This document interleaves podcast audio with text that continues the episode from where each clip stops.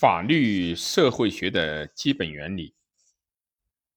一九一三年，作者埃利希在本书的序言中对全书的内容做了概括。法律发展的重心不在立法，不在学说，也不在司法的判决，而在于社会本身。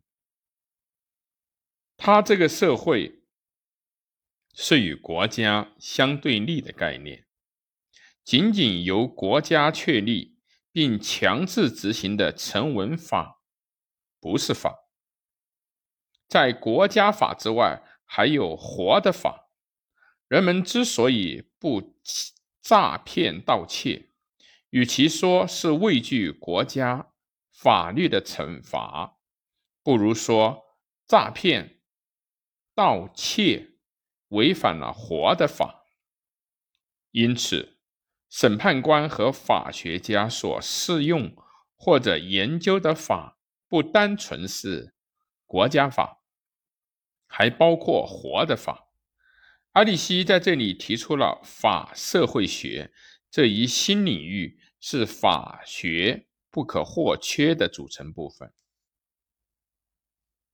阿里西本人是。犹太血统，性格正直，曾在位于边境的切尔诺维茨大学，当时为奥匈帝国所占领，现为苏联的领土。他在切尔诺维茨大学任教。